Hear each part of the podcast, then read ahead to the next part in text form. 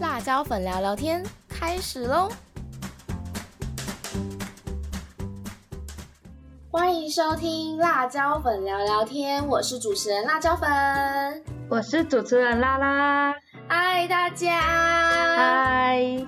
今天的时事放大镜呢，第一则新闻要来跟大家提的呢，是在八月十一号的时候，中央流行疫情指挥中心宣布。第六轮将要施打的疫苗呢，是国产的高端疫苗。嗯，而开放预约接种的时间呢，则是八月十六号的上午十点到八月十八号的中午十二点为止。预计呢会在八月二十三号开打。那除此之外啊，这一次它可能会开放预约接种对象呢，将会依据之前医院登记的结算情形做决定。也就是说，他看之前填选。说哎，要勾高端的人有哪些种类，都是哪一些人，然后去做决定吧。嗯，那接着第二则新闻呢，也就是跟疫情息息相关的。嗯，因为之前的疫情啊，其实已经造成了不少的经济上损失。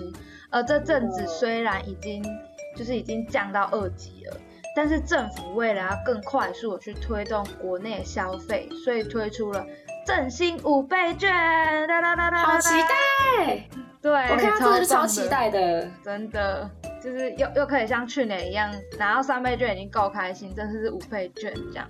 对，五千块的扣打。对，那这一次的振兴券呢，将采纸本跟数位并行，嗯，也就是民众可以选择用一千元购买五千元纸本券。或是透过数位绑定的方式消费，再领取一些回馈，我觉得这方式还不错，很方便呢。就是可以用数位绑定的方式，因为现在蛮多人都会就是用手机直接支付啊，还是干嘛干嘛之类的，这样其实蛮节省那个付款的时间，就不用在那边掏钱这样。对啊，那另外呢，呃，对于经济比较弱势的人呢，嗯，会由政府直接汇入一千元到民众的账户里，那这些民众再拿去兑换五倍券，也就是等于就是嗯，免费的拿到五倍券的感觉，就跟去年一样嘛，去年也是差不多做法，先汇钱到民众的账户，然后。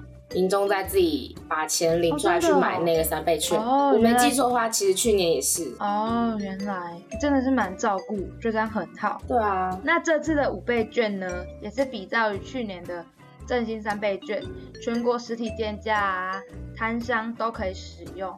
原则上呢，会排除一些电商，也就是等于网购是不能使用的这样。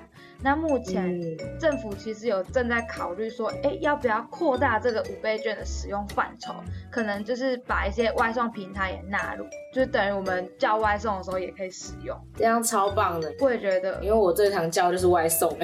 我真的，我真的觉得那个 疫情期间，大家在家里那个外送费都不知道已经花了多少了。对啊，真的比较方便啊，就希望。真的可以把外送平台纳入。哎，对了，其实高雄是有加码高雄券一千块的。对，好像是高雄有六千，目前是这样子听说。真的是感谢市长。嗯，不过他好像就是目前都还在规划啦，高雄券的部分，只是说会加码那个高雄券，但是具体细项好像还没有到完全出来。但是听到这个，身为高雄人的辣椒粉。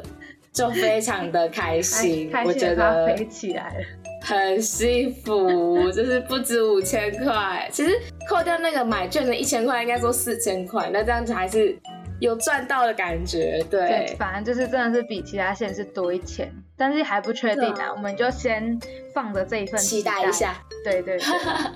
哎，那拉拉，你拿到五倍券，你有想过要怎么使用它吗？讲到这个，我就。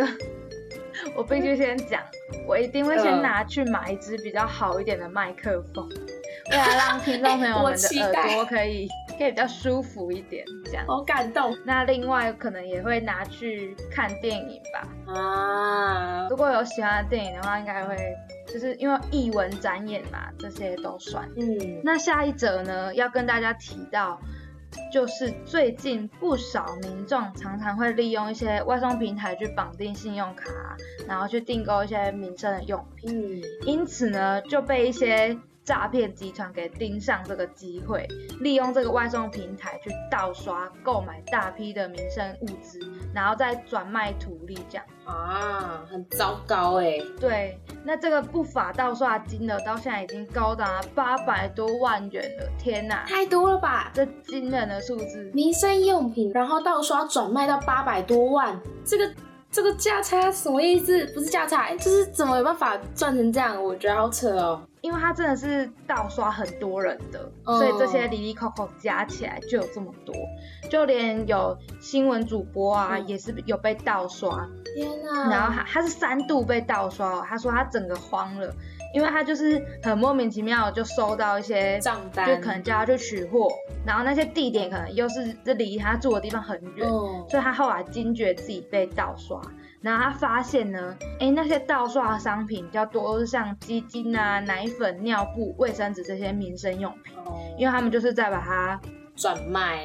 对，转卖出去。那在这边呢，我们也要提醒大家，在消费的同时，也要小心各自外流的情况啦。如果真的很不幸的遇到这个外送平台的盗刷情况，一定一定要记得及时的向银行联系挂失或者停卡。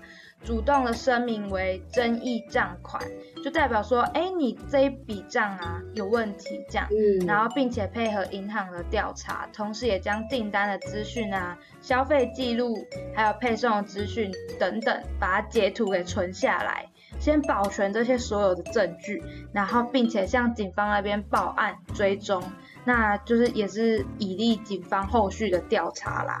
嗯，真的，因为像辣椒粉也是有类似的经验，但不是真的诈骗啊，就是一场乌龙的误会。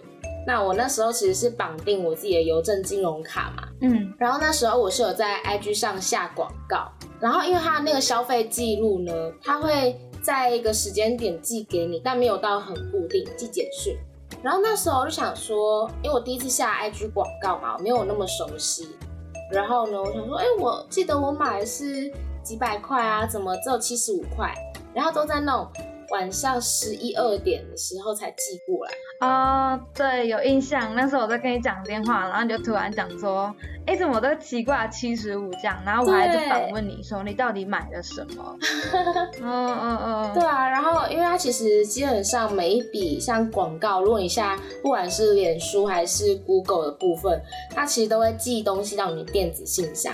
但小女子不才，忘记自己就是注册的那个脸书信箱是奇摩账号的，所以我就一直翻我 Google 的电子信箱，然后都没有发现，所以我就真的以为我不会那么衰被小额小额这样盗刷吧，然后我就真的超慌了，然后跟拉拉他们讨论完之后，就决定等到礼拜一周，因为我那时候是假日发现这件事情。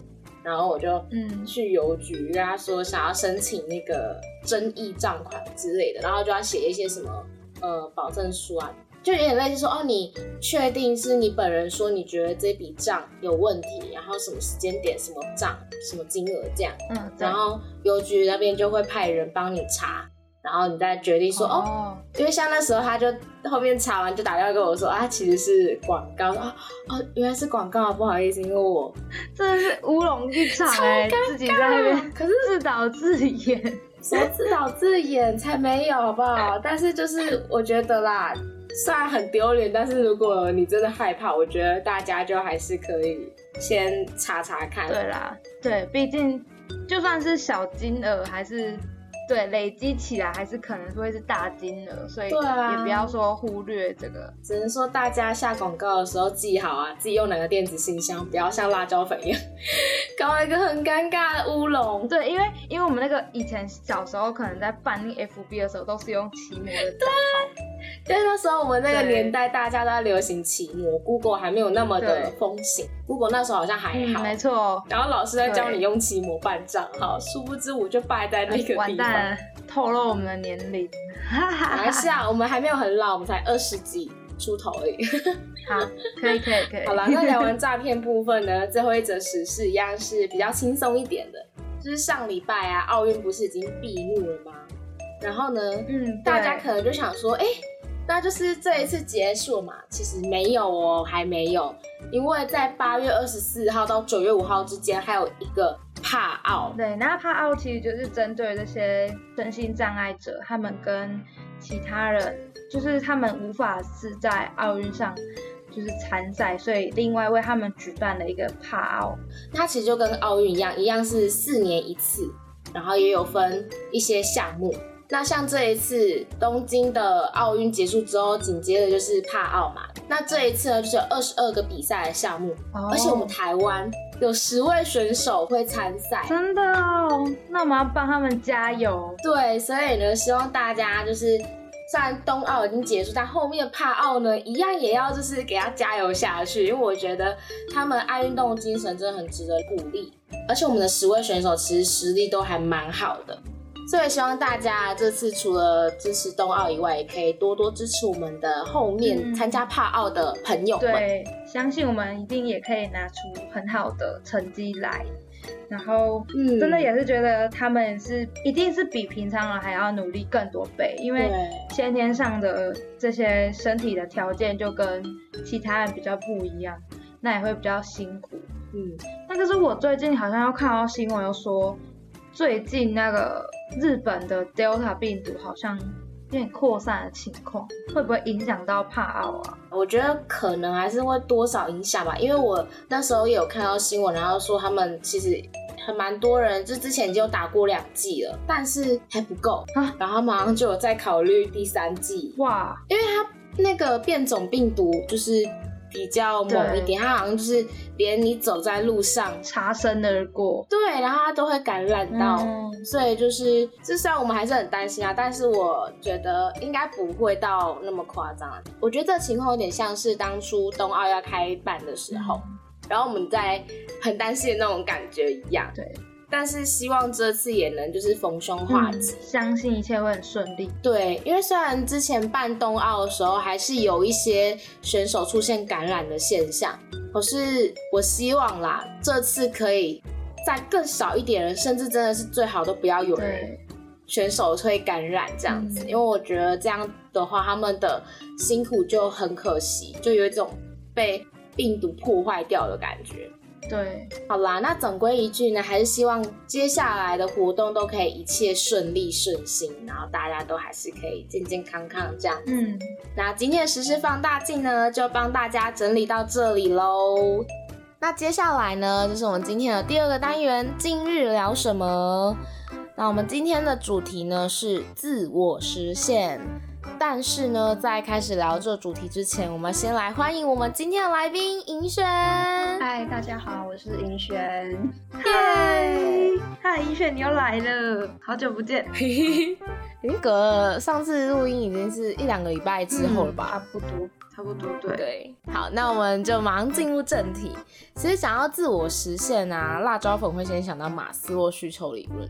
相信大家应该或多或少都有听过马斯洛需求金字塔吧？嗯，有。就是马斯洛在这个理论里面，啊他就会认为说，其实人的需求是有所谓的先后顺序的。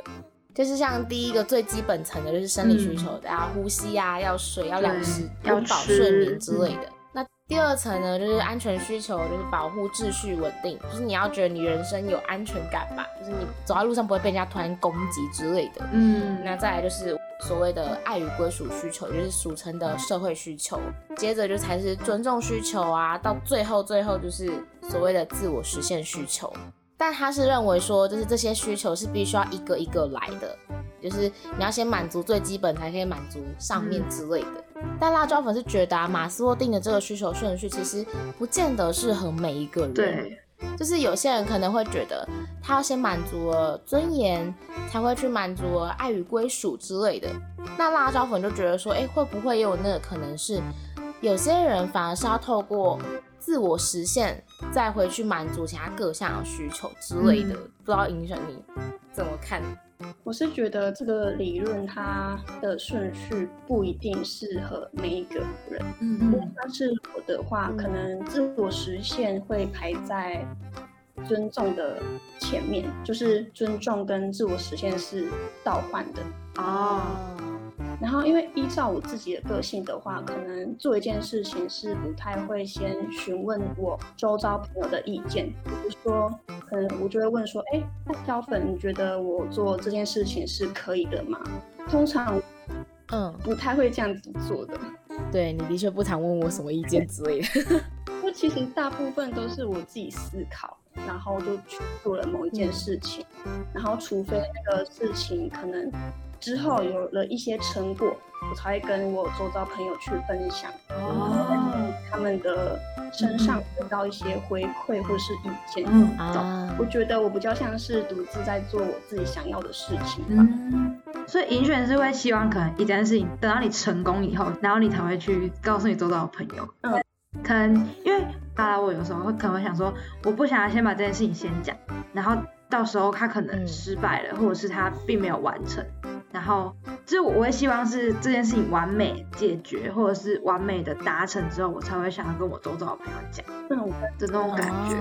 嗯，原来完全跟辣椒很相反。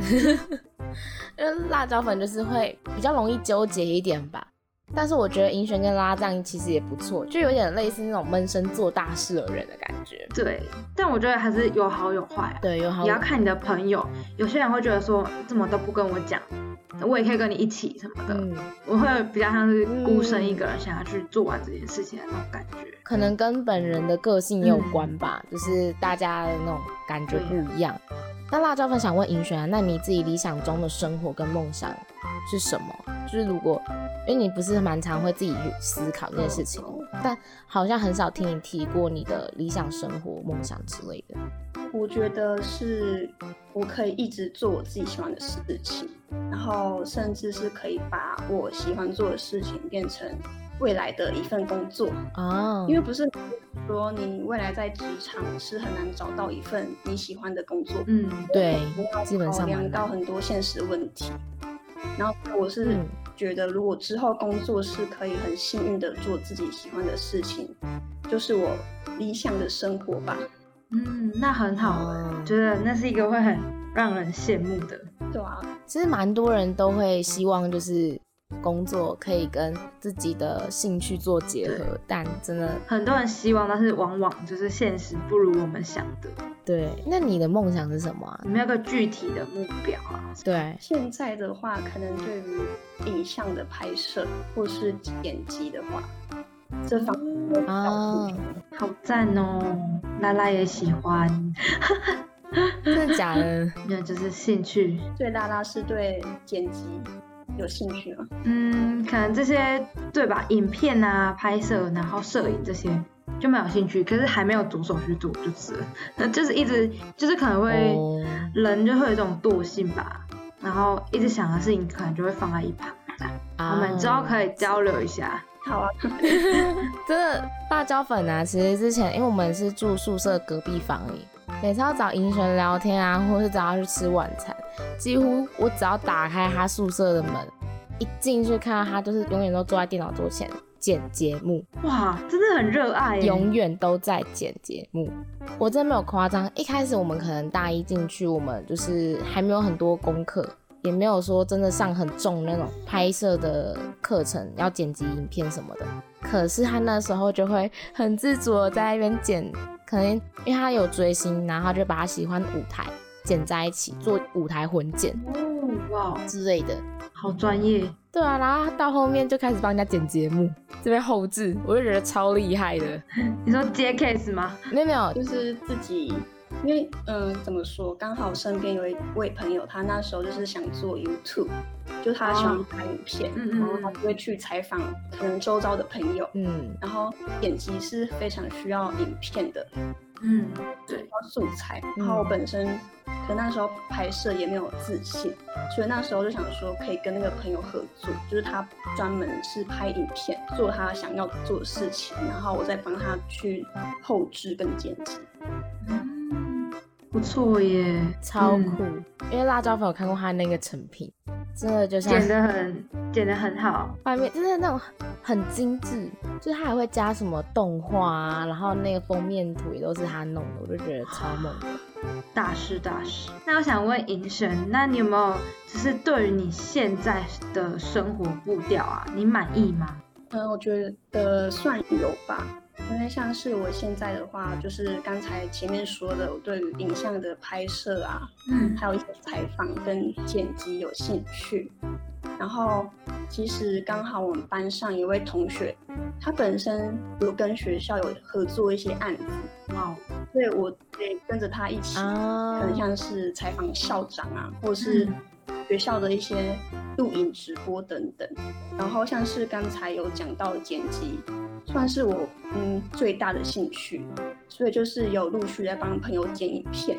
哇，然后所以可以说是目前是一直在做喜欢的事情。嗯，我觉得这样很充实哎，真的。我觉得好像你很多事情在做，然后你其实就可以从这些事学到很多，然后就是可以充满你的生活，就不会让你的生活有可能太多耍废的时间，枯燥的感觉。嗯，那还蛮好的哎。那银雪，你现在也会觉得自己的生活算是达到自我实现吗？还是你觉得其实还有一点距离？我是觉得。还是有一段距离，因为可能像是有一点阶段性的感觉。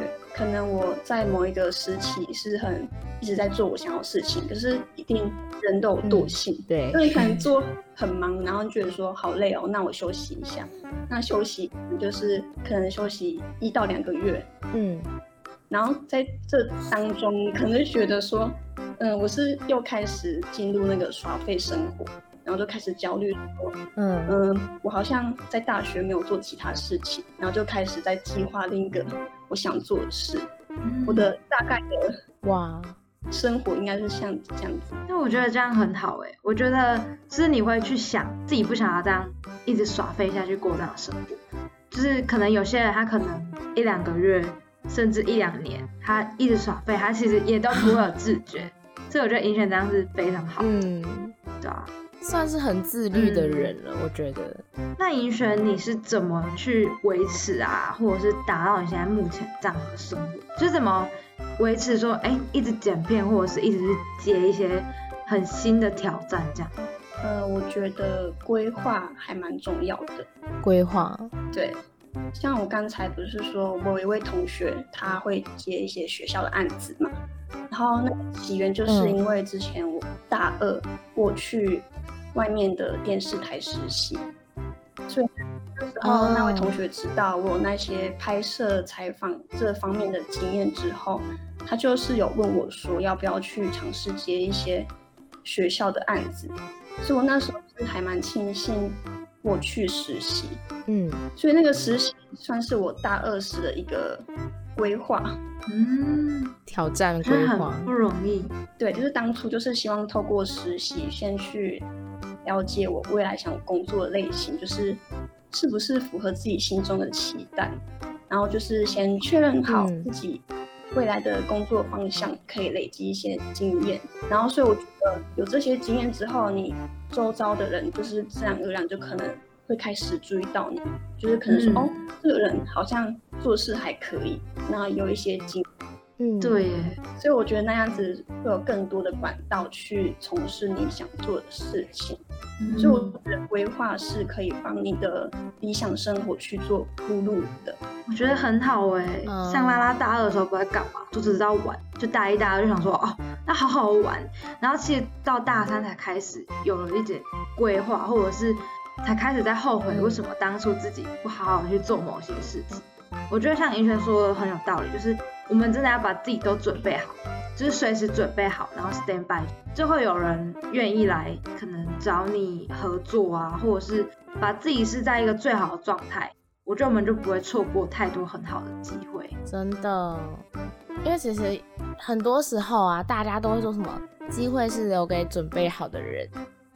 这句话其实我以前没有什么感觉，是到大学大概大三之后吧，大三之后才有那种感觉，因为。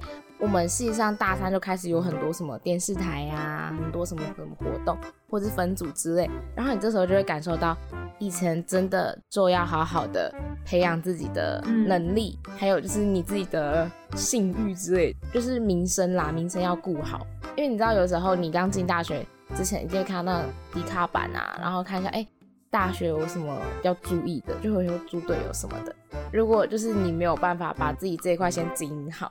那你可能要先让大家知道你能力之前，大家就先嗯考虑一下，你可能就没有机会去展现你的能力之类的。那刚刚尹璇有提到说你是透过规划去维持你现在的生活形态嘛？嗯，那你对于那些想要达成自我实现的朋友，除了规划有什么其他建议吗？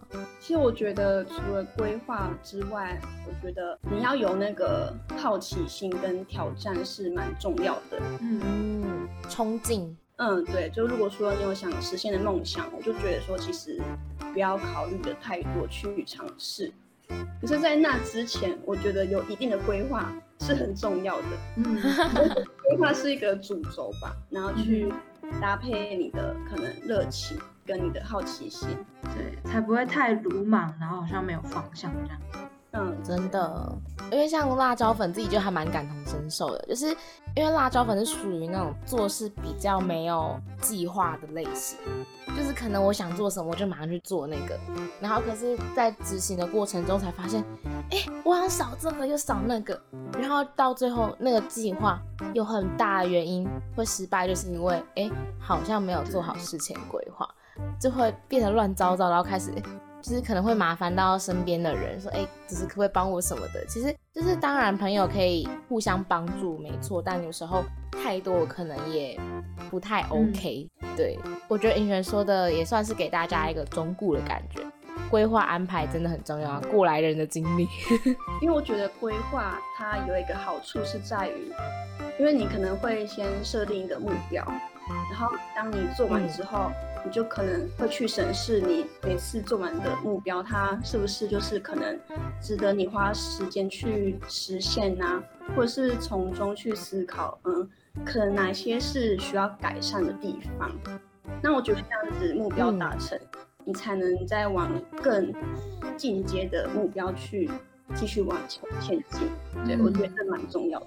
听一听，突然觉得很像我们在上那个行销企划课程。对，我就想讲这个，因为就是因为刚刚银璇所提到的那些规划，是你如果换个方向想，就像可能你在经营一间公司，你需要去，比如说你要今年的营收我要提升到百分之五十什么的，我随便讲啊，那个数字随便讲，但就是你要先有定好一个目标，然后开始想办法去怎么样去实现。因为假设如果好，你就把你的你自己当做是一间公司。